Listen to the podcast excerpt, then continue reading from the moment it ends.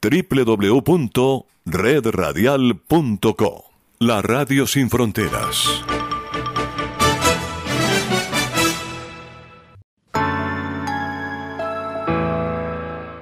La Voz de América presenta. Ruta mortal, pese al peligro e incertidumbre, los migrantes continúan llegando a la frontera con Estados Unidos. Hoy en foro, política migratoria, derechos humanos y el billonario negocio del tráfico humano. Soy Gonzalo Barca, bienvenidos.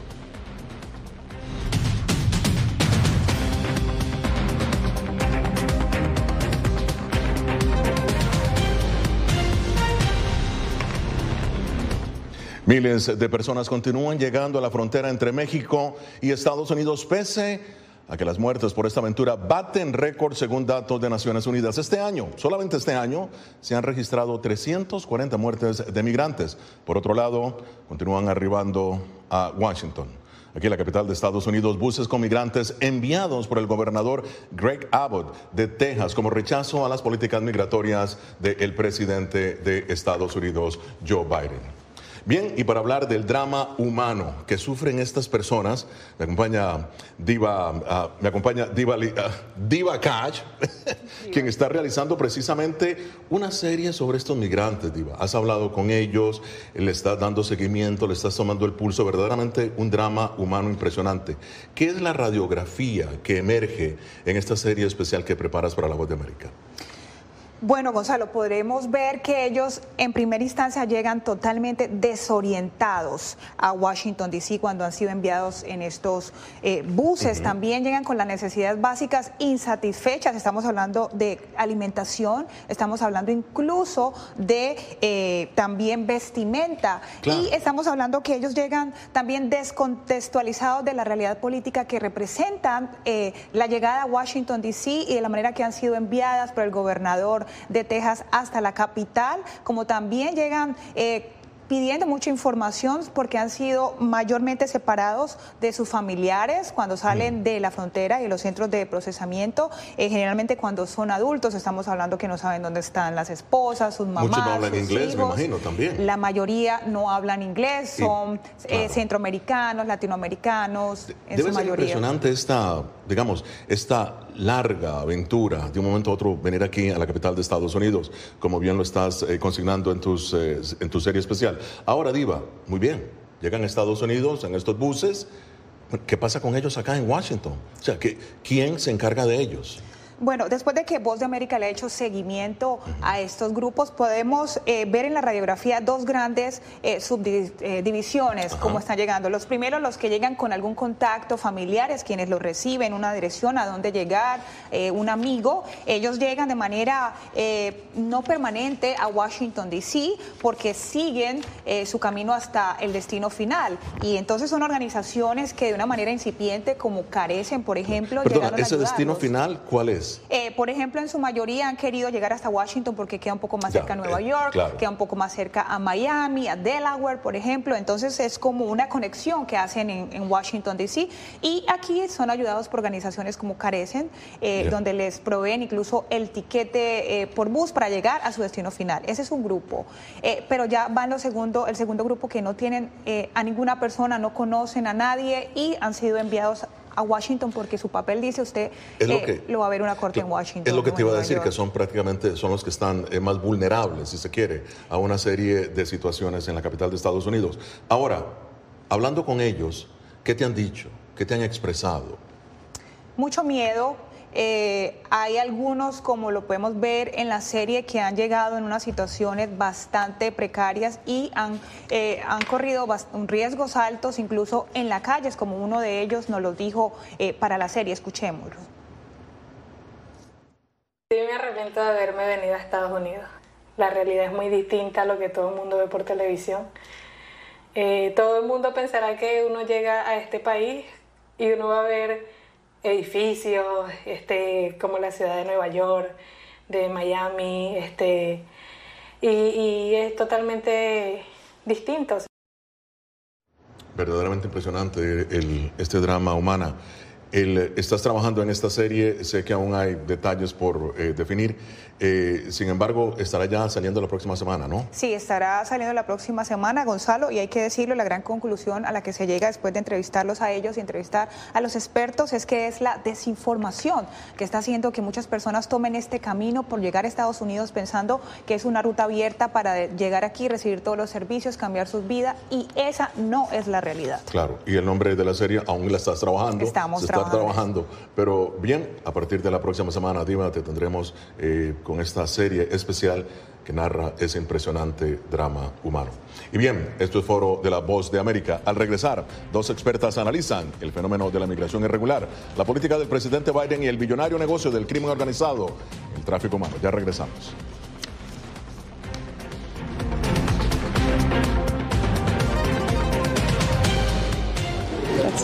Es increíble. No encuentro palabras para explicar esto. No solamente que no tienen casa, han perdido sus familias, pero han perdido su país. Los pasos de su travesía, sus motivaciones y sueños, ucranianos y latinos, se unen en territorio fronterizo que separa a Estados Unidos y México cuando una era llega a su fin y otra comienza a construirse paso a paso. Vea de frontera a frontera una serie especial de La Voz de América.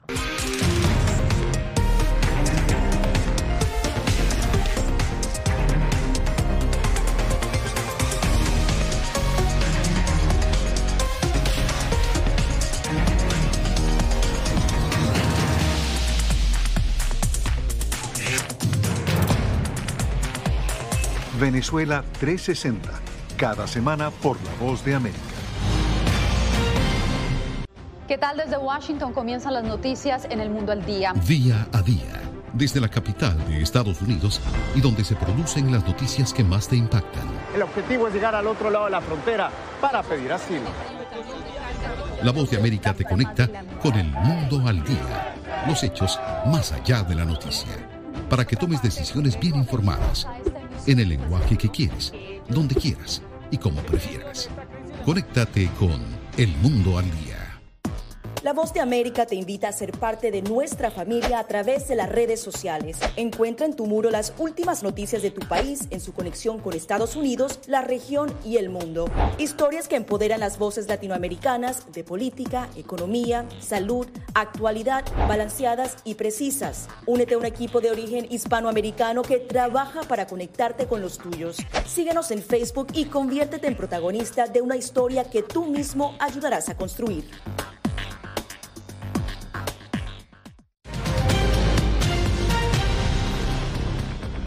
Bien, continuamos en foro de la Voz de América. Más de 1.600.000 migrantes, 1.600.000 migrantes detenidos en la frontera entre Estados Unidos y México hasta junio, según la Oficina de Aduanas y Protección Fronteriza de Estados Unidos. Pero, muy bien, ¿qué está pasando verdaderamente en la frontera? Para hablar sobre este drama humano, la política migratoria y la garra del crimen organizado me acompaña la doctora Guadalupe Correa Cabrera, experta en migración y tráfico humano de la Universidad George Mason, y Vanessa Quintero Ríos, directora del programa de Ciencias Políticas de la Universidad Nacional Abierta y a Distancia de Colombia, experta en migraciones internacionales. Bienvenidas ambas. Guadalupe, un placer verte nuevamente. Empiezo contigo. Los migrantes, fíjate, continúan llegando pese a las fuertes restricciones, al peligro que existe y al mensaje inequívoco de Estados Unidos de que la frontera no está abierta. ¿Por qué lo hacen? ¿Qué nuevos factores, eh, según tu análisis, hay ahora que los están forzando a ello? Son varios factores. Hay fuerzas de atracción y fuerzas de empuje de la migración. Obviamente hemos hablado en todos estos años de la gran tragedia humana que viven los migrantes este, en, sus, en sus lugares de origen, violencia, pobreza, y bueno, obviamente después de la pandemia del COVID-19 esto es una cuestión muy, muy importante. Por otro lado, hay trabajos en los Estados Unidos, hay demanda laboral y no hay eh, vías legales para que los migrantes puedan llegar a Estados Unidos donde hay trabajos. Y por el otro lado, están estas redes de tráfico humano que facilitan estas migraciones y también desinformación mm. para decirles que ellos van a llegar a un sueño americano. Entonces son varios factores, es la necesidad, son los trabajos y son las redes de tráfico humano. Claro, sobre eso vamos a ir precisamente poniendo el bisturí, tráfico humano, las redes, carteles. Vamos a hacer una diferencia sobre esto más adelante contigo. Ahora voy a preguntarle a Vanessa, bienvenida Vanessa, ¿cómo analizas el impacto social de esta migración? Es decir, miles vienen a ciudades en, un estado prácticamente de desamparo, como lo ha dicho eh, Diva, y eh, bueno, ¿cómo analizas esta situación?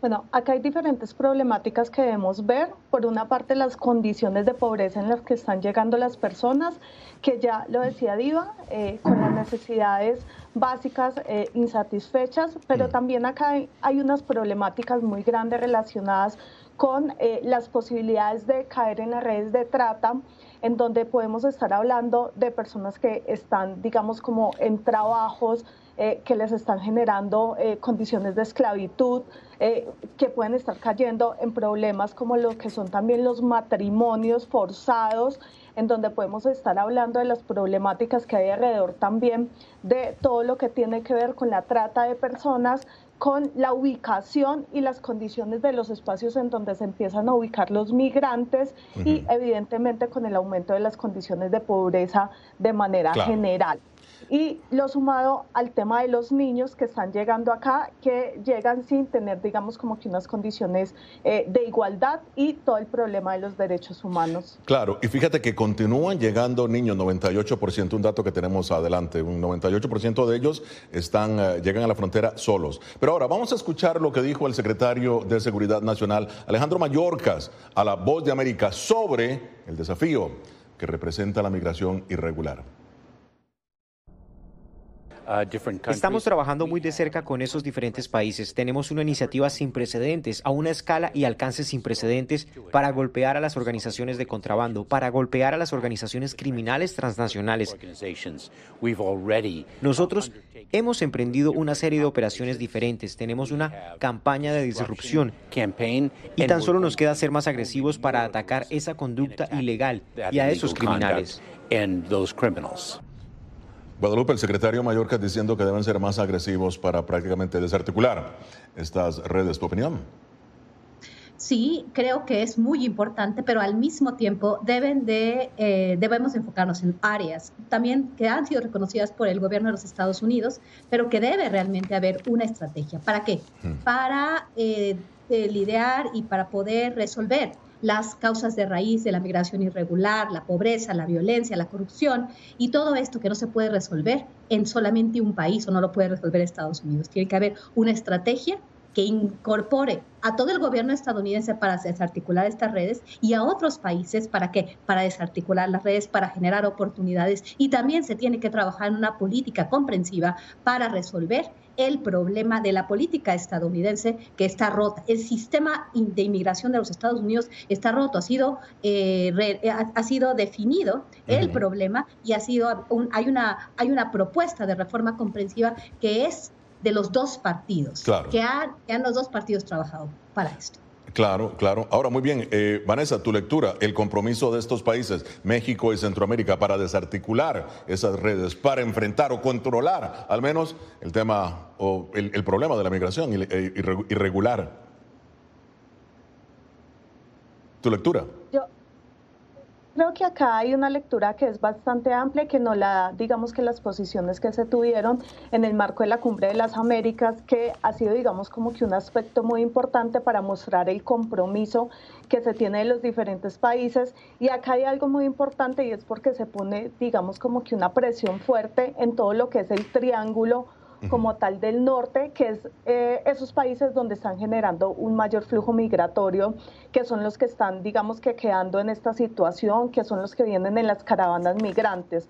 Acá hay unos compromisos que nosotros podemos ver, acá hay un compromiso de México, hay un compromiso de Estados Unidos, pero obviamente eh, es necesario ver cuáles son como esas respuestas eh, que se van a dar de una manera más efectiva para solucionar todas estas problemáticas porque se sigue teniendo un discurso muy fuerte en relación con las condiciones de, fuerza y de coerción, en lugar de aplicar unas condiciones ampliadas frente al tema de refugio, frente al tema de la posibilidad de generar unas condiciones incluso de asilo que abran las posibilidades para una migración regular. Claro, y fíjate también aclarar que no solamente los centroamericanos o mexicanos son los que están migrando, ¿no? Eh, de acuerdo a las cifras oficiales, 54 nacionalidades vienen, eh, de, todos los países del Cono Sur vienen. Así es que sobre esto vamos a estar en solamente minutos hablando. Esto es Foro de la Voz de América. De la Voz de América. Síguenos en nuestras redes sociales, Facebook, Instagram, YouTube y Twitter. Somos Voz de América, una fuente de información confiable. Ya regresamos.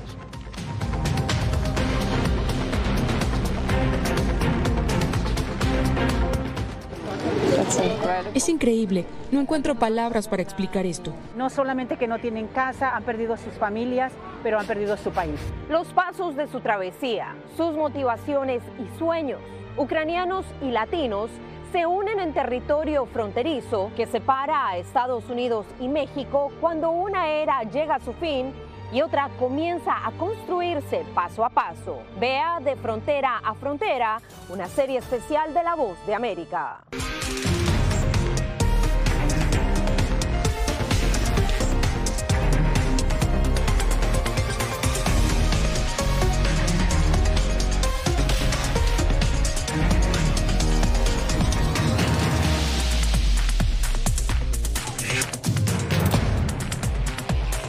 Venezuela 360, cada semana por La Voz de América.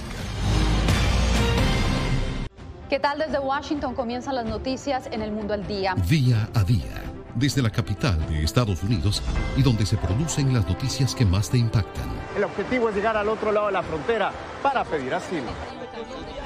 La voz de América te conecta con el mundo al día, los hechos más allá de la noticia, para que tomes decisiones bien informadas en el lenguaje que quieres, donde quieras y como prefieras.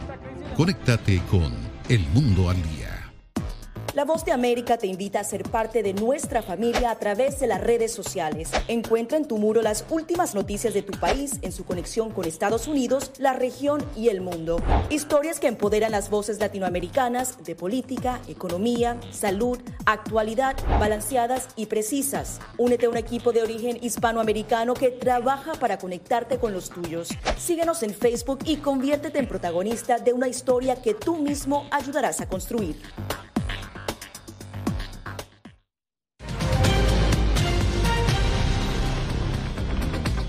Continuamos con Foro de la Voz de América. Los migrantes, el nuevo objetivo de organizaciones criminales transnacionales. Un negocio que ha pasado de 500 millones en 2018, oigan esto, a 13 mil millones en este año. 13 mil millones. Bien, Guadalupe, en tu nuevo trabajo, en tu nuevo estudio que se llama Migración Irregular, trata de personas y crimen organizado, expones precisamente este negocio ya no multimillonario, billonario. Cuéntanos, ¿cómo funciona? ¿Cómo caen los migrantes en manos del crimen organizado?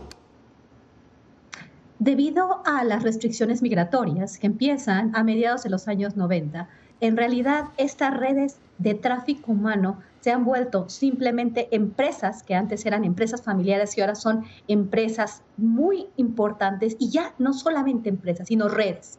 Y estas redes se relacionan con otras redes criminales. Y pienso en el caso de las redes de trata de personas, las redes de narcotráfico, y también otras redes criminales que están apoyadas por autoridades corruptas. Entonces se facilita, dada este, este tipo de corrupción, las redes criminales, la tecnología, los medios de comunicación, Instagram, Facebook, WhatsApp, facilitan las actividades de estas redes de tráfico humano que se han convertido en crimen organizado transnacional por sus vínculos con otras redes de trata de personas, de tráfico de drogas y de muchos otros crímenes. Como se ha diversificado el crimen organizado, esto ha sido vinculado al tráfico de personas. Ya no hablamos de empresas, Hablamos de redes, de redes de crimen organizado transnacional. Eh, eh, vamos a ver, acláranos acá, ya no estamos hablando del coyote solitario, estamos hablando de organizaciones enteras. ¿Es así? de organizaciones y de redes. Mm. Entonces ya no podemos estudiar esto por grupos, sino son redes. Por eso es tan importante que exista una estrategia eh, multidimensional y además una estrategia que involucre a otros países. Porque estas redes no funcionan de forma vertical, sino de forma horizontal y a veces funcionan en cada país con liderazgos distintos. Claro, fíjate qué interesante, Vanessa, que ya el, coyote solitario pues no está existiendo, se está quedando, eh, se va extinguiendo. Más bien son organizaciones criminales. Ahora, ¿qué porcentaje, Vanessa, representa la mujer en estas migraciones irregulares? ¿A qué se exponen fíjate, las madres, eh, las adolescentes, las niñas, de cara al crimen organizado. Eh, acá, digamos como que las cifras están rondando entre el 47% hasta el 51%, dependiendo de las nacionalidades eh, de las mujeres, pero tenemos un porcentaje alto de mujeres que son las que están generando estos procesos migratorios irregulares. Las exposiciones están relacionadas eh, con todo lo que viene siendo la explotación sexual, que es uno de los eh, peligros más grandes que podemos tener acá las mujeres, incluso muchas mujeres que también pueden ser acá eh, víctimas Em, de, de, venta de sus órganos. Eh, acá estamos hablando también de, un problema muy, muy grande y estamos hablando también del matrimonio servil. acá hay unas condiciones entonces que son muy complejas para las mujeres. que están viendo afectados sus derechos humanos e incluso sus derechos sexuales y reproductivos. Claro. Bueno, esta semana el secretario de Seguridad Nacional, el señor Alejandro Mayorca, se reunió en Honduras con la presidenta Xiomara Castro y funcionarios de su gabinete. Esto fue lo que dijo el canciller de ese país, Enrique Reina, sobre la reunión. Eh, además, se trató el tema de combatir eh, la trata de personas, el tráfico. El, secretario Mayorcas también eh, presentó sus condolencias sobre el tema de los seis hondureños fallecidos, precisamente víctimas del tráfico y la trata, igual que la presidenta Castro le agradeció por las gestiones. Guadalupe, nuevamente, el tema de la trata, el tráfico de personas. ¿Cómo combatir, en tu opinión, el billonario negocio de la trata y tráfico de personas? Bueno, esto es muy importante y eso también tiene que ver con un documento que hicimos para el Welfare Center de la Universidad de Harvard para desmantelar estas redes. Como dije antes, esto no puede ser resuelto desde los Estados Unidos. Tiene que haber una colaboración con otros países porque estamos hablando de redes que funcionan de manera horizontal en distintos países. Obviamente, a la par, se tienen que resolver las causas de raíz de la migración irregular y no solamente enfocarnos en un tema de seguridad nacional, pero es un tema de seguridad nacional y es un tema de derechos humanos. Entonces, se tiene que analizar y ya tiene que haber también dentro de los Estados Unidos una estrategia de todo gobierno, una estrategia que involucre a las diferentes agencias con una colaboración sólida y una colaboración coordinada. Esto es muy, muy importante. Eh, rápidamente, Guadalupe, fíjate que en declaraciones que hiciste al New York Times aseguras que los migrantes pagan entre 4 mil y 20 mil dólares, es lo que dices tú al New York Times. ¿De dónde sacas estas cifras? Eh, pagan entre 4 mil y 20 mil dólares para venir a Estados Unidos. ¿De dónde sacaste las cifras? ¿Cómo hace un migrante con condiciones precarias para pagar 20 mil dólares? Es que también depende. Este, este, este, esta, estas cantidades que estoy dando este, son porque todos los periodistas preguntan cuánto se tiene que pagar. Entonces, hay diferentes eh, grupos y redes en los cuales, y diferentes, y diferentes orígenes. Las personas no solamente llegan del Triángulo Norte, no solamente llegan de Cuba, de Haití, también llegan de Venezuela, de Colombia, de otros países en el continente y fuera del continente. Por eso doy un rango tan amplio. Además de todo, algunas personas, por ejemplo, los migrantes mexicanos llegan a la frontera y entonces pagan alrededor de 3 mil, entre 3 mil y 5 mil dólares para poder llegar a su lugar de origen y poder pasar no solamente la frontera, sino los puntos de control fronterizo que están alejados de la frontera. Eso también es muy importante. ¿Por qué? Porque no solamente estamos hablando de un método, no solamente estamos hablando de un grupo, de múltiples grupos que ofrecen servicios en diferentes maneras. Por eso el, el, las cantidades varían tanto. ¿Por qué? También hablamos de niños migrantes sin acompañamiento que van con un coyote, a veces se mandan dos y cobran hasta, pueden llegar a cobrar hasta 18 mil dólares por dos niños. Y dependiendo de los servicios, los transportes, tráiler, por, camión, depende, es una cuestión muy compleja que no se puede explicar en un solo modelo. Impresionante, impresionante lo que está sucediendo. Bueno, vamos a hacer una pausa. Esto es Foro de la Voz de América. Ya regresamos.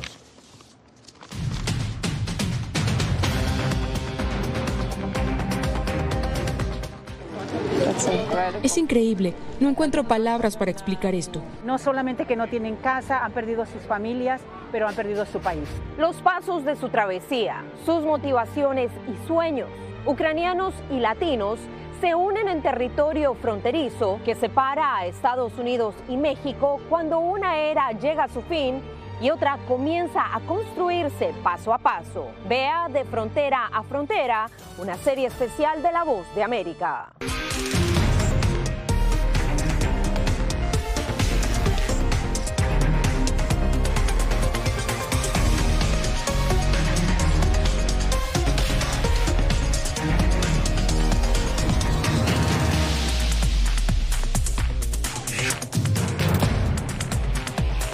Venezuela 360, cada semana por La Voz de América. ¿Qué tal? Desde Washington comienzan las noticias en el mundo al día. Día a día, desde la capital de Estados Unidos y donde se producen las noticias que más te impactan. El objetivo es llegar al otro lado de la frontera para pedir asilo. La voz de América te conecta con el mundo al día, los hechos más allá de la noticia, para que tomes decisiones bien informadas, en el lenguaje que quieres, donde quieras y como prefieras. Conéctate con El Mundo al Día. La Voz de América te invita a ser parte de nuestra familia a través de las redes sociales. Encuentra en tu muro las últimas noticias de tu país en su conexión con Estados Unidos, la región y el mundo. Historias que empoderan las voces latinoamericanas de política, economía, salud, actualidad, balanceadas y precisas. Únete a un equipo de origen hispanoamericano que trabaja para conectarte con los tuyos. Síguenos en Facebook y conviértete en protagonista de una historia que tú mismo ayudarás a construir.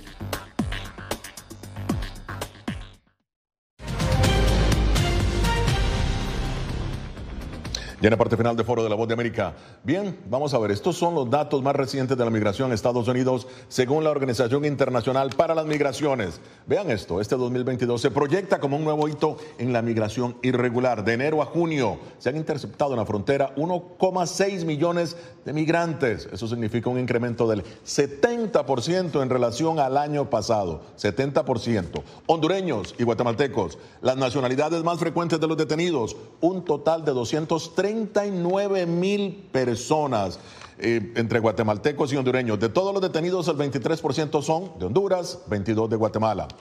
Esto, muy peligroso, el 6% de los interceptados menores, es decir, 62 mil niños, niñas, adolescentes.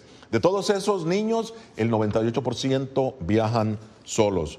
Bien, Vanessa, rápidamente que nos acaba el tiempo, tu opinión sobre estos datos impresionantes son unos datos que, que nos dejan eh, muy impresionados, que son unos datos sobre los que tenemos que tratar, pero que en este punto estoy muy de acuerdo con Guadalupe cuando nosotros vemos que efectivamente tenemos que solucionar y actuar frente a esas condiciones en los países de origen de los migrantes, mm. porque el hecho de que los niños estén migrando solos nos hace pensar en una situación más eh, terrible en sus países de orígenes que está obligando a las familias a mandar a los niños a esta trayectoria sola, solos y eh, eso nos muestra como que hay unas condiciones acá que, que se tienen que tratar en origen, que son fundamentales. Claro, impresionante esa larga noche hacia el sueño americano que llama. Eh, Guadalupe, muy rápidamente, que se nos acaba, más de 60 mil niños, ¿no? Realizando el viaje eh, solo. ¿Qué te dice esto de sus padres, de sus comunidades, de sus países? Rápidamente.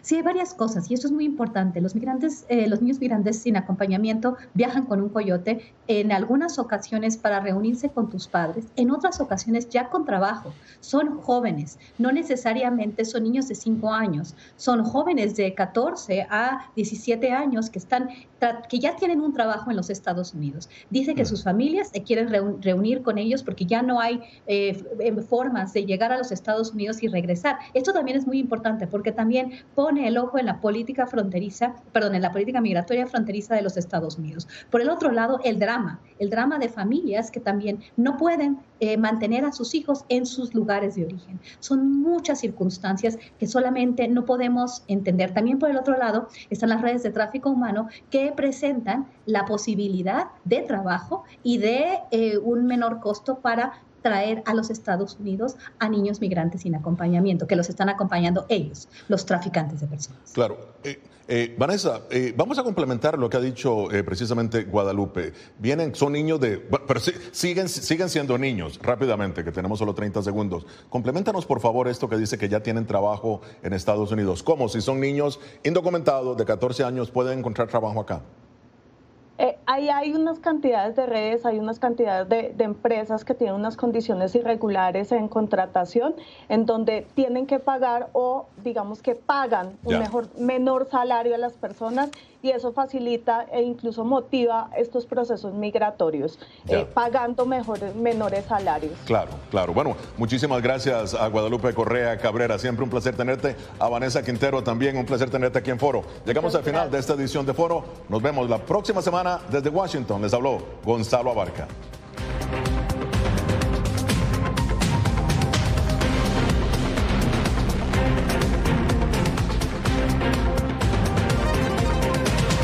Desde la Voz de América en Washington les saluda Sofía Pisani, invitándolos a escuchar las noticias internacionales a través de Radio Libertad 600 AM.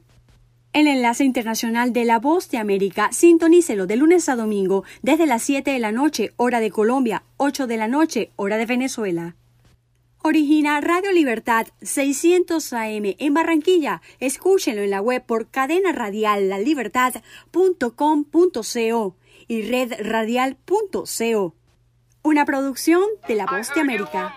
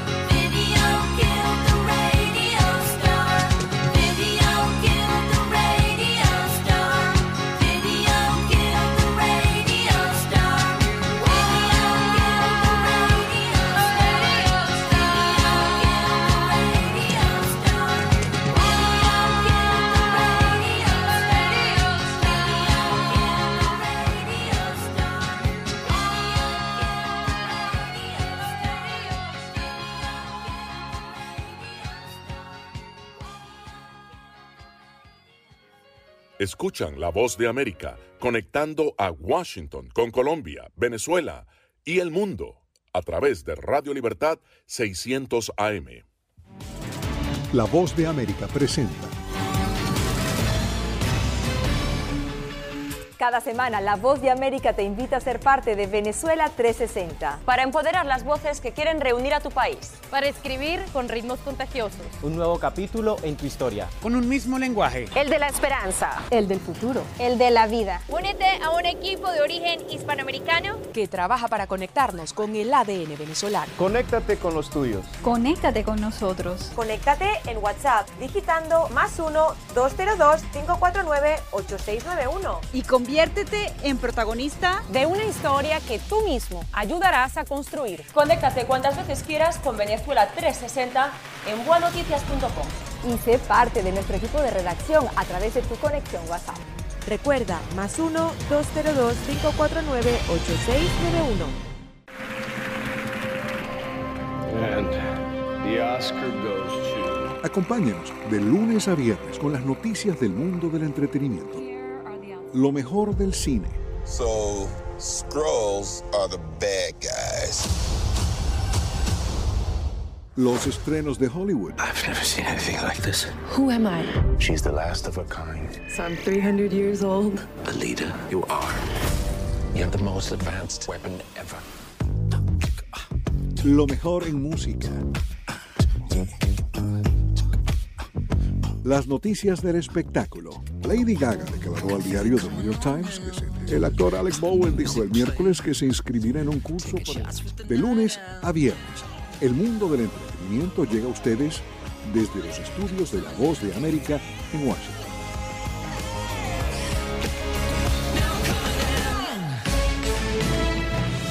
Este es un avance informativo de La Voz de América. Desde Washington les informa Henry Llanos.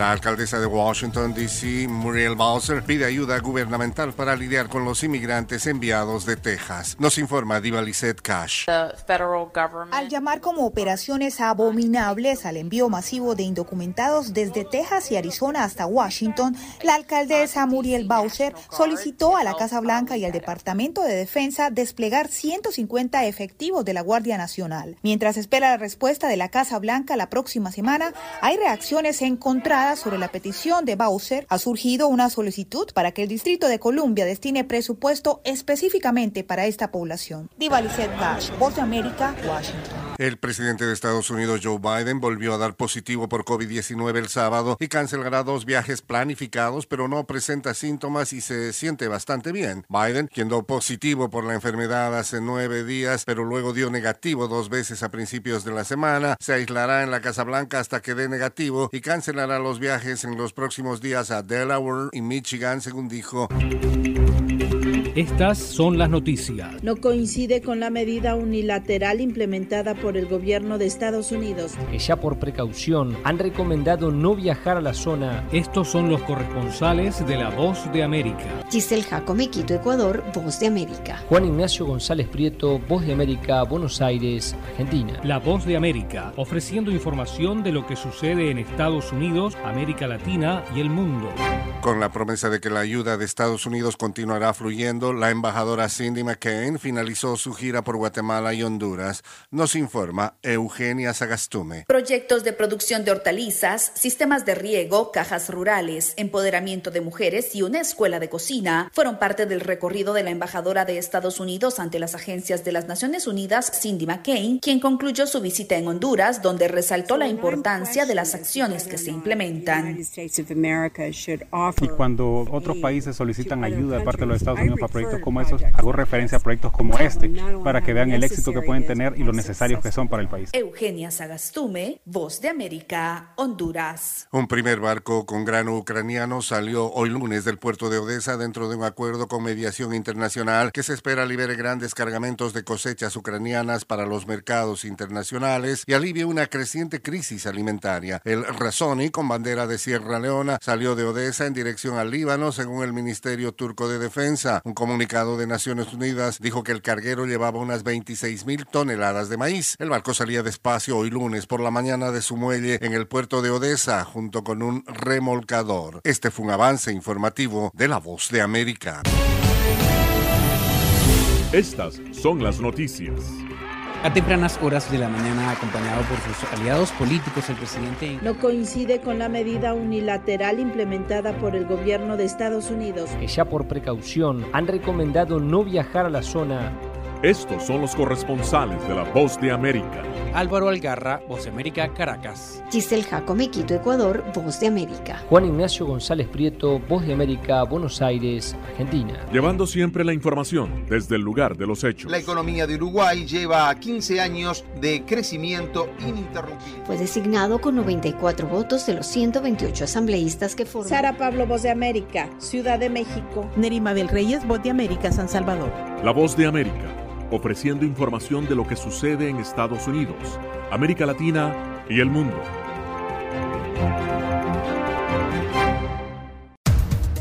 Los acontecimientos de Estados Unidos, América Latina y el mundo en 30 minutos. Con corresponsales en varios puntos del país. El Mundo al Día se emite desde nuestros estudios en Washington a través de nuestras afiliadas en la región latinoamericana, con la información balanceada de lo que sucede en Estados Unidos y el mundo. Los espero de lunes a viernes a través de La Voz de América.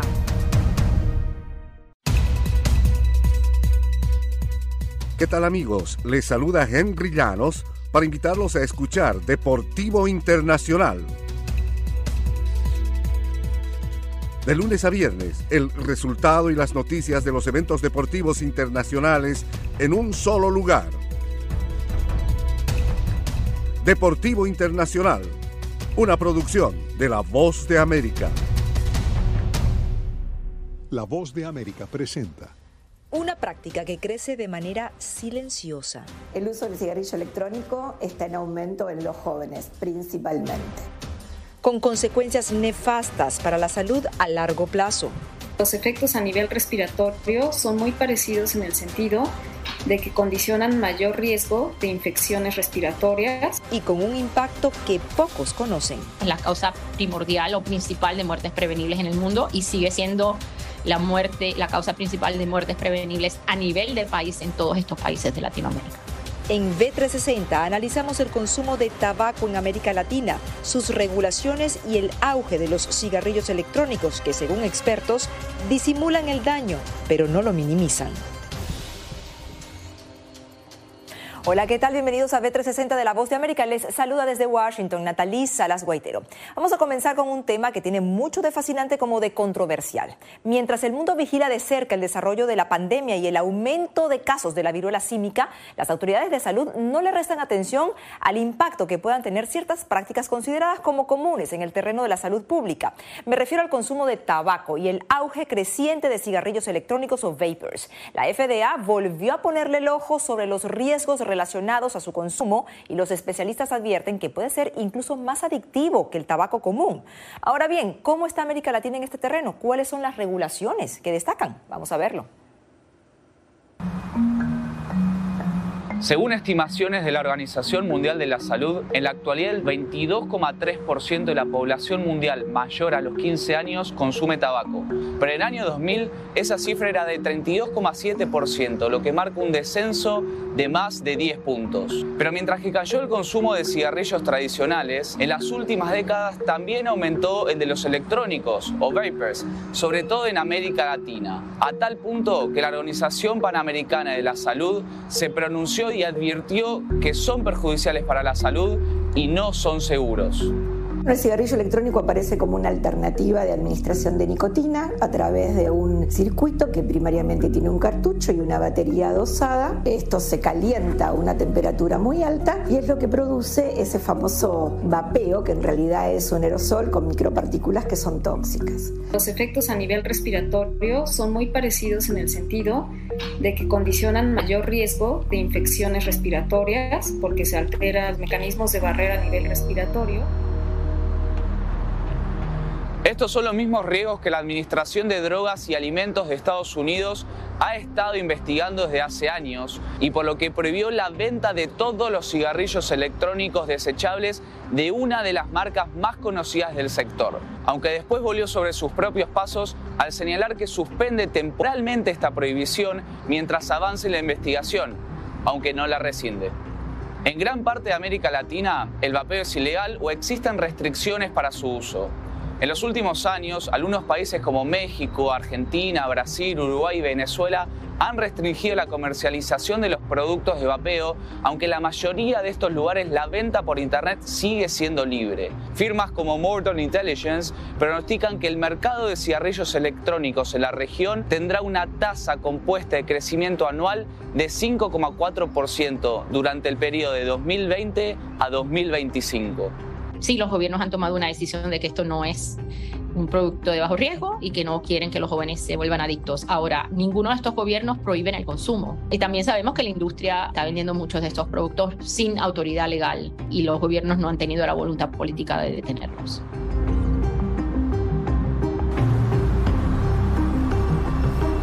En el año 2020, la Organización Mundial de la Salud determinó que hay más de 16.000 sabores de cigarrillos electrónicos a nivel global y a pesar de su advertencia por el alto nivel de adicción, prevé que hasta 2027 el consumo de este tipo de cigarrillos aumente un 6% es tan adictivo porque lo que tiene es nicotina y la nicotina es la sustancia que causa la adicción. Algunos tienen discretamente mayor porcentaje de nicotina que los cigarrillos convencionales y otros están en el mismo nivel. Entonces es igual de adictivo en ese sentido.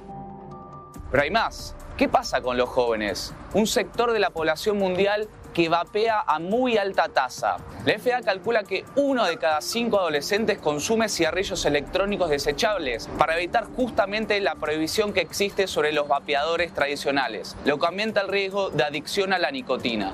La OMS advierte que el uso de este tipo de cigarrillos en jóvenes triplica el riesgo de que consuman cigarrillos comunes en un futuro. Cifras relevadas por el Instituto para el Control Global del Tabaco arrojan que en América Latina los países que encabezan el consumo de cigarrillos electrónicos en jóvenes son Ecuador, Colombia y Argentina lo ves mucho entre los jóvenes, ¿no? Donde el fumar es eh, algo glamoroso, como algo que los define como adultos, pues es difícil decirle no fumes porque te hace daño a la salud, ¿no? El adolescente no está pendiente de esas cosas, está pendiente de su independencia y de seguir al grupo, ¿no? Y si el grupo está fumando, ellos también. Y el riesgo en los jóvenes es el riesgo de iniciarse a esta carrera de, de fumador que los lleva a generar daños que no se van a ver inmediatamente, pero que van a disminuir su salud en por lo menos 10 años de vida mínimo y su calidad de vida.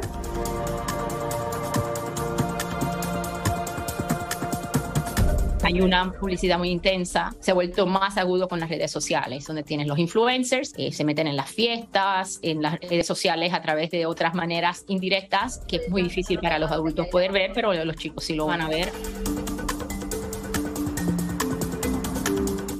La Organización Panamericana de la Salud determinó que un 60% de los fumadores actuales tiene intención de dejar el hábito. En este contexto, una pregunta desvela a los médicos y científicos. ¿Cómo hacer que estas personas finalmente abandonen el cigarrillo sin exponerse a un nuevo riesgo?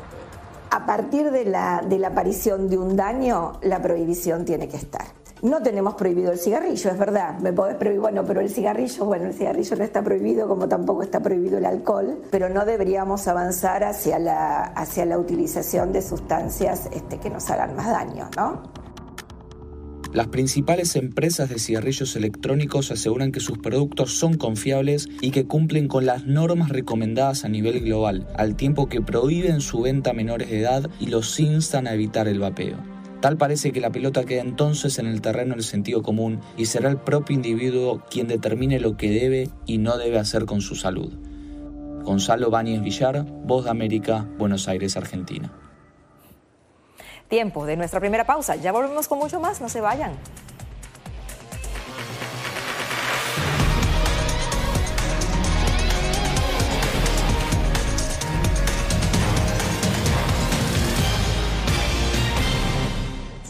Es increíble, no encuentro palabras para explicar esto. No solamente que no tienen casa, han perdido sus familias, pero han perdido su país. Los pasos de su travesía, sus motivaciones y sueños.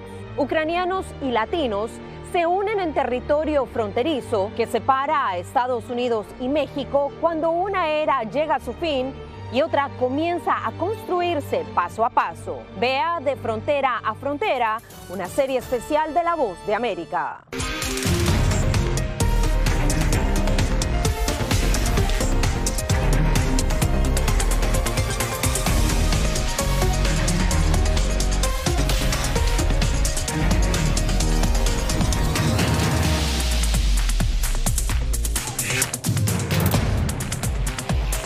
Venezuela 360, cada semana por La Voz de América. ¿Qué tal desde Washington comienzan las noticias en el mundo al día? Día a día, desde la capital de Estados Unidos y donde se producen las noticias que más te impactan. El objetivo es llegar al otro lado de la frontera para pedir asilo. La voz de América te conecta con el mundo al día, los hechos más allá de la noticia, para que tomes decisiones bien informadas en el lenguaje que quieres, donde quieras y como prefieras. Conéctate con El Mundo al Día. La Voz de América te invita a ser parte de nuestra familia a través de las redes sociales. Encuentra en tu muro las últimas noticias de tu país en su conexión con Estados Unidos, la región y el mundo. Historias que empoderan las voces latinoamericanas de política, economía, salud, actualidad, balanceadas y precisas. Únete a un equipo de origen hispanoamericano que trabaja para conectarte con los tuyos. Síguenos en Facebook y conviértete en protagonista de una historia que tú mismo ayudarás a construir.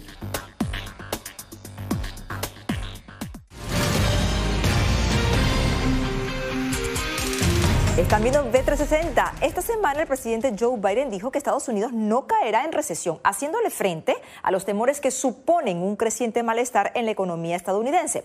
Lo cierto es que mientras la Casa Blanca intenta contener el impacto de la inflación, varios son los sectores que comienzan a mostrar signos de desesperación. Uno de ellos, el de los vendedores callejeros de comida o food trucks, que son bastante comunes en varios estados del país. Bien sea para una comida rápida, una experiencia diferente o un rato en familia o con amigos, la opción de los carros de venta de comida o food trucks se ha convertido en una opción muy válida para muchos. Y es que estos populares camiones ofrecen infinitas ideas de menús temáticos que acaparan la atención de los comensales y sus precios resultan un poco más amigables a casi cualquier bolsillo, o al menos así era antes. El alto costo de los alimentos también pega en estas cocinas ambulantes. Por ejemplo, el precio de la carne ha aumentado 50 centavos hasta un dólar de diferencia por libra. Y cuando ves eso, tú dices, ya va, eh, necesito hacer un ajuste al, a lo que, al producto que vendo, que va directo al consumidor, y a veces me limito de hacerlo porque siento que el cliente obviamente se va a ver afectado. Pero pensar en el consumidor final no siempre es una opción, pues las ganancias están mermando. Lo que le, ganabas anteriormente al producto va a ser mucho menos porque estás tratando de mantener un precio estándar para que la gente se sienta motivada a poder visitarte, visitar el establecimiento y poder eh, disfrutar la comida con, con la frecuencia que venían, porque normalmente un cliente venía tres veces a la semana y hoy en día ha disminuido una vez o dos veces por semana. Y así como unos se quejan de las pocas ganancias, otros se quejan de los gastos. Para algunas familias, comer en la calle, así sea algo sencillo, se ha vuelto un lujo. De verdad que anteriormente nosotros como familia salíamos prácticamente los dos días del fin de semana, sábado y domingo comíamos en la calle. Estamos haciéndolo una vez cada dos semanas o una vez cada fin de semana, pero no como lo, lo, podíamos hacer antes. Y otro ingrediente pesado, aunque no forme parte directa del platillo, es el combustible. Con un galón de gasolina en un poco más de 4 dólares por promedio, propietarios de food trucks también han tenido que ajustar los precios de sus menús. La gasolina también afecta muchísimo porque es que yo tengo que llenar el tanque de mi camioneta y paso el día entero comprando un producto aquí, un producto allá, otro producto allá, buscando la economía en cada quien. Un negocio que depende del apetito de sus clientes, sí, pero es que ahora estos clientes llegan con menos frecuencia. De verdad que ya no es lo mismo, a veces los viernes eran los mejores días y de repente mira cómo estamos un viernes el día de hoy, ¿entiendes?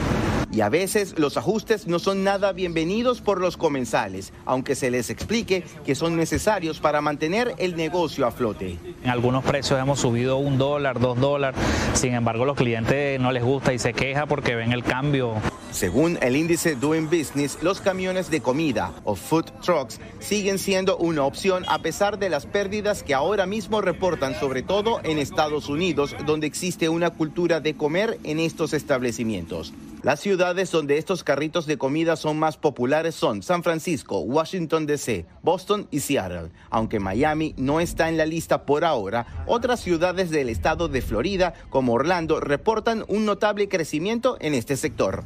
José Pernalete, Voz de América, Miami. Nueva pausa, ya venimos con mucho más.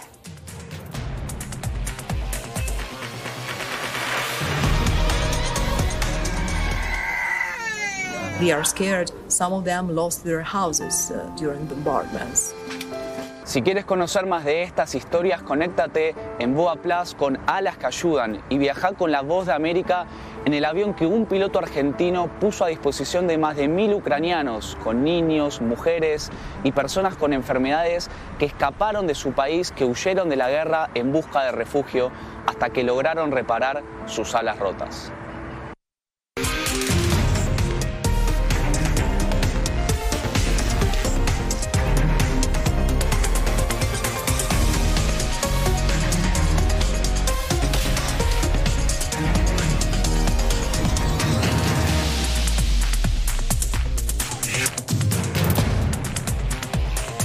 Venezuela 360, cada semana por La Voz de América.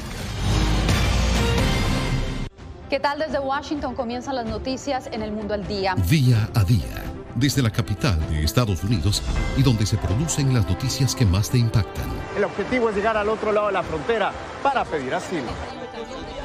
La voz de América te conecta con el mundo al día, los hechos más allá de la noticia, para que tomes decisiones bien informadas, en el lenguaje que quieres, donde quieras y como prefieras. Conéctate con El Mundo al Día. Actualidad. Vamos a ver otra cepa nueva y otra cepa nueva. Análisis. En realidad, mucha de esta gente va a quedar parada de nuevo y va a ser una tragedia humana. Debate. Es la obsesión. La obsesión la tienen ustedes. Con la información más allá de los titulares. El tema energético es algo que se está analizando. La inflación es un problema global. 30 y 50 metros están ya las tropas. Su respuesta, doctor. Todas las semanas por La Voz de América.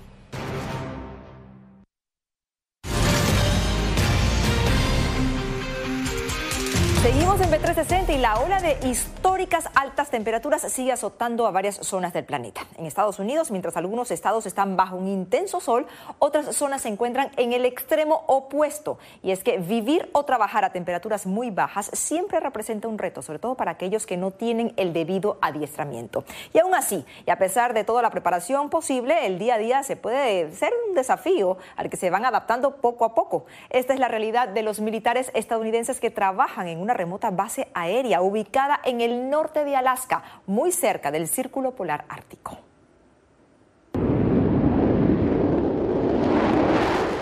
Ready to go at 50 below. Esta es la base Eielson de la Fuerza Aérea de Estados Unidos, un lugar donde las temperaturas pueden bajar a menos de 45 grados Celsius en invierno y se elevan a 26 grados Celsius en verano. Tenemos desafíos tratando simplemente de mantener el equipo en funcionamiento porque nunca fue diseñado para funcionar en temperaturas tan extremas. Afortunadamente para la Fuerza Aérea hay una cosa que funciona muy bien en climas fríos, las supercomputadoras. Así que lo creas o no, los aviones en sí mismos son supercomputadoras, ¿cierto? Y las computadoras funcionan muy bien en el frío. Sin embargo, el frío también trae muchos desafíos en cuanto al rodaje de aeronaves en la línea de vuelo. Estar a 40 grados es toda una experiencia a la hora de hacer trabajos de remolque. Incluso tocar el metal te quema las manos. Es una locura. E incluso con la ropa adecuada, los miembros de la tripulación solo pueden permanecer en el exterior por 10 minutos y luego entrar en calor durante 50 minutos. Por eso el trabajo de una hora requiere de seis personas, lo que normalmente haría una persona en la misma hora. La primavera y el verano traen sus propios extremos, pues cuando suben las temperaturas, la nieve derretida convierte la base en un pantano y el sonido de las bombas de drenaje compite con el de los motores. Este ha sido sin duda el trabajo más desafiante que he tenido en la Fuerza Aérea. Ha sido un gran aprendizaje poner los F-35 en el Ártico y descubrir los desafíos que enfrentan. Hay un dicho que todos conocen en la base aérea Eielson. En 1935 el general Billy Mitchell le dijo al Congreso, quien controle Alaska controlará el mundo. Creo que es el lugar estratégico más importante del planeta. Más de 85 años después, la expansión de la base Eielson en medio del Ártico ilustra cómo este lugar sigue siendo un eje predominante en la defensa de Estados Unidos a pesar de los extremos. Cristina Caicedo Smith, Voz de América. Pasamos a otro tema y les advertimos que el tópico a continuación puede resultar inquietante para algunas personas, pero se trata de una tendencia que está ganando seguidores aquí en Estados Unidos. Hablo del negocio del compostaje de cadáveres, una iniciativa para vivir de forma más ecológica aún después de la muerte. Aunque a simple vista este negocio parece una funeraria cualquiera, The Natural Funeral rompe paradigmas en Lafayette, un municipio del estado de Colorado, pues ofrece una alternativa holística y ecológica a los productos químicos tradicionales de embalsamiento. Nosotros mismos en nuestra vida personal reciclamos, reducimos el consumo de cosas, caminamos cuando podemos en lugar de tomar el auto. Aquí ofrecemos un entierro verde, cremación con agua, que es una forma ecológica de trabajar el cuerpo. Y más recientemente comenzamos a ofrecer compostaje corporal o restos naturales. El compostaje corporal convierte los cadáveres en tierra orgánica y rica en nutrientes en una caja de madera aislada donde la bioquímica de la descomposición genera suficiente calor como para destruir los gérmenes restantes. Dentro de este recipiente van astillas de madera, alfalfa y paja, junto con el cuerpo de un ser querido. Y en unos cuatro meses, estas astillas de madera, paja y alfalfa, que se denominan agentes de carga en la terminología del compostaje, junto con el cuerpo, se han convertido en una hermosa tierra rica en nutrientes. Uh, along with the body, have converted to a beautiful living soil. Defensores de esta técnica de compostaje corporal dicen que los materiales de origen local tienen un impacto ambiental menor que el transporte de ataúdes fabricados en otros lugares.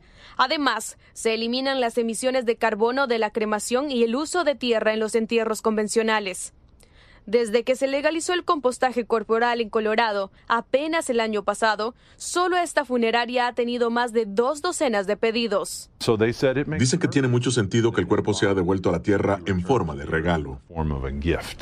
El costo de este proceso de compostaje natural oscila a los 8 mil dólares, algo que los clientes no dudan en pagar, pues toman parte de la tierra en la que se ha convertido su ser querido y abonan sus propios jardines. Catherine Rivera, Voz de América. Nueva pausa. Les recordamos que pueden interactuar con nosotros a través de nuestras plataformas digitales. Voz de América en Instagram, Facebook, Twitter y YouTube. Y vozdeamerica.com en nuestra página web. Ya volvemos.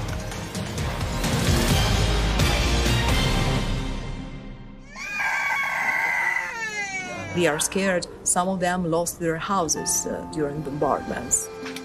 Si quieres conocer más de estas historias, conéctate en Boa Plus con Alas que Ayudan y viaja con la voz de América en el avión que un piloto argentino puso a disposición de más de mil ucranianos, con niños, mujeres y personas con enfermedades que escaparon de su país, que huyeron de la guerra en busca de refugio hasta que lograron reparar sus alas rotas.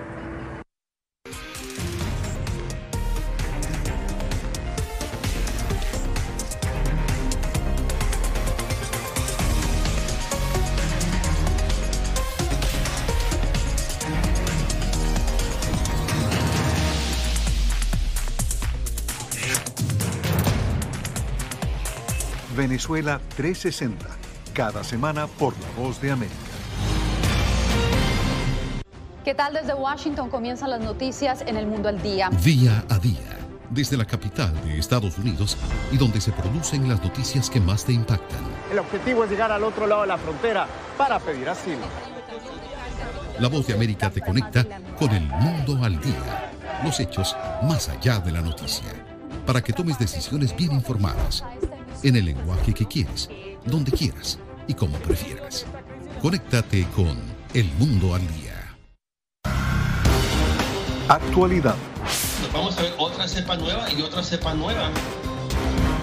Análisis. En realidad, mucha de esta gente va a quedar parada de nuevo y va a ser una tragedia humana. Debate. Dejen la obsesión, la obsesión la tienen ustedes. Con la información más allá de los titulares. El tema energético es algo que se está analizando. La inflación es un problema global. 30 y 50 metros están ya las tropas. Su respuesta, doctor. Todas las semanas por La Voz de América.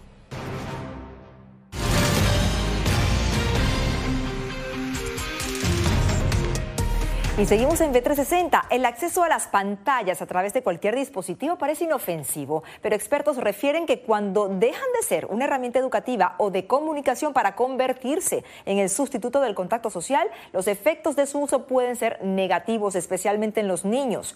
En Panamá, una psicóloga venezolana se inspira en antiguas tradiciones con el ánimo de contrarrestar el impacto de la tecnología en los más pequeños. ¿Les gustaría escuchar su historia? Paola, o Poli la cuentacuentos, como la conocen en Panamá, es un amante de la literatura. Desde ese mundo, unido a su formación como psicóloga y a la música, dedica su tiempo a los más pequeños. Dice que los primeros siete años de vida son los más importantes para el desarrollo humano. Por eso busca estimularles la creatividad. Cuando nosotros hacemos actividades de estimulación, tanto musicales como eh, de literatura hacia los bebés, desarrollamos el lenguaje, las actitudes sociales, la personalidad, el pensamiento lógico matemático, la imaginación, la creatividad y sobre todo les entregamos a través de la palabra el amor. Uno, dos, tres. Marlene es la madre de Ian, un pequeño de casi tres años. Es también defensora de la estimulación temprana, por lo que asegura que utiliza todos los recursos a su disposición para evitar que su hijo se exponga al uso de pantallas y dispositivos móviles.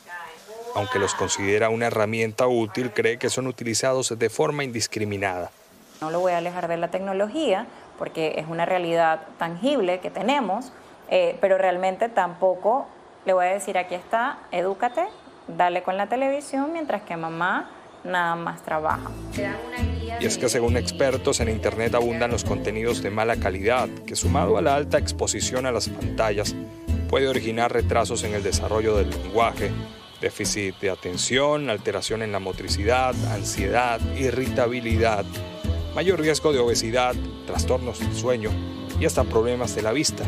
Sí es muy importante establecer, ¿verdad?, con los niños una rutina diaria en donde haya tiempo para utilizar, ¿verdad?, la tecnología y que ellos sepan qué tiempo tienen para utilizar tecnología y también que haya tiempos de juego libre. Y son justamente esos espacios libres de tecnología los que promueve Poli, quien además de ser cuentacuentos ha incorporado un centenar de personajes a sus encuentros con los niños, muchos de ellos inspirados en los libros, con una visión de promover el cuidado del medio ambiente, entre otras causas sociales.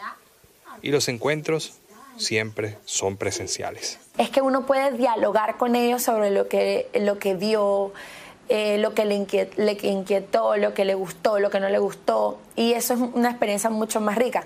En cambio, en la pantalla, tú le estás hablando a ellos, pero tú no recibes el feedback. Y para mí es como, bueno, ellos me pueden ver, pero yo no, yo no sé qué están pensando, no sé si, no sé qué están sintiendo. Isabel tiene 13 años y acude con frecuencia a la librería donde Polly realiza sus presentaciones. A su corta edad es consciente de lo impersonal que pueden ser las pantallas. Puedes hacer cualquier otra cosa que no necesariamente utilice la electricidad o el internet, como jugar juegos de mesa, pasar tiempo con la familia, con los amigos. Los dispositivos tecnológicos son una realidad que llegó para quedarse y evolucionar. Su uso como herramientas pedagógicas que propicien el desarrollo de los niños dependerá en gran medida del acceso y los límites que establezcan los propios padres, porque, como aseguran los expertos, nada puede sustituir el poder educador de los primeros maestros del hogar. Oscar Zulbarán, Voz de América, Ciudad de Panamá y como sacado de un libro de cuentos donde se relatan las hazañas de héroes y conquistadores, fuera de la superficie terrestre se libra una batalla silenciosa con nuevos proyectos y logros que exponen un futuro prometedor en el descubrimiento de todo lo que esconde el vasto universo. Así cierra la NASA una semana en el espacio. Vamos a verlo. Termina la semana y la actividad espacial no cesa en una plataforma de lanzamiento en Cabo Cañaveral, Florida, en donde la compañía privada de vuelos espaciales SpaceX volvió a los libros de récords. El cohete Falcon 9 transportó otro lote de 53 satélites para el servicio de Internet de banda ancha Starlink de la compañía. Según spaceflightnow.com, SpaceX ahora tiene más de 2.500 satélites en órbita. El más reciente despegue marcó el lanzamiento número 31 de la compañía durante este año. Este logro de SpaceX se da pocos días después de su lanzamiento desde el Centro Espacial Kennedy en Florida. Logró llevar la carga a la Estación Espacial Internacional o ISS por sus siglas en inglés después de que los funcionarios cancelaran el lanzamiento original a principios de junio debido a una fuga en el sistema de propulsión de la nave. La cápsula de carga de Dragón de SpaceX transportaba más de 2.600 kilogramos de suministros, incluido un instrumento climático de la NASA que se montará fuera de la Estación Espacial Internacional. Y mientras esto ocurre en el presente, la NASA recuerda la hazaña lograda hace 53 años cuando los astronautas Neil Armstrong, Buzz Aldrin y Michael Collins hicieron el mejor viaje de todos los tiempos. Dejaron el planeta Tierra y emprendieron rumbo a la Luna. Armstrong se convirtió en la primera persona en pisar la superficie lunar, ofreciendo el más épico de los comentarios. Es un pequeño paso para el hombre, un gran salto para la humanidad. Volviendo al presente, la NASA espera más magia lunar justo este verano, con lanzamientos de prueba planificados como parte de su programa Artemis para devolver a los astronautas a la superficie lunar. Un proyecto que promete poner a Estados Unidos nuevamente frente a la carrera espacial, justo cuando Rusia anuncia su retiro de la Estación Espacial Internacional desde 2024, lo que deja en polvo de estrellas uno de los pocos proyectos de colaboración que le quedaban a Washington y Moscú desde 1998. Jaime Moreno, Voz de América, Washington. Y les recordamos que todo el material de B360 también está en nuestra página de internet y en nuestras redes sociales. Consúltanos a diario. Venezuela 360 está en la página de internet. Llegamos al final de esta emisión. Gracias por su preferencia. Les acompañó Natalia Salas Enlace con la voz de América también se puede escuchar como podcast en www.redradial.co. Descarga la aplicación y escucha la radio de tu generación. Universal Estéreo.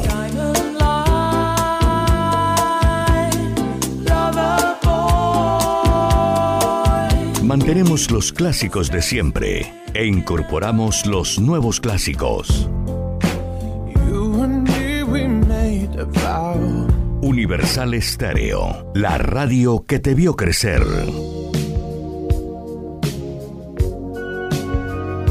Música, el lenguaje universal. Disponible en Google Play Store. Llegó la Tienda Express, el más espectacular programa de fidelidad para tenderos y consumidor final.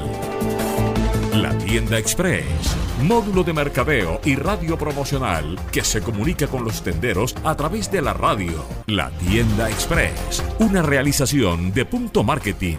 Mayores informes en el 315-545-3545. Descarga gratis la aplicación Red Radial. Ya está disponible para Android y encuentras siempre una radio para tu gusto. Las noticias de Santa Marta y el Magdalena están en un solo sitio. Diario La Libertad del Magdalena y Ondas del Caribe, 840 AM. Visítenos en www.lalibertaddelmagdalena.com, el portal de la integración costeña con la fuerza de la verdad. Solo Universal Estéreo logra reunir lo mejor de los 70s, 80s y 90s. Y todavía hay más para escuchar.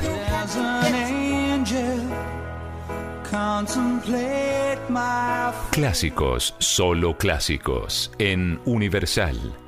Ahora puedes tener a Universal Estéreo en 24 horas al día. www.universalestereo.co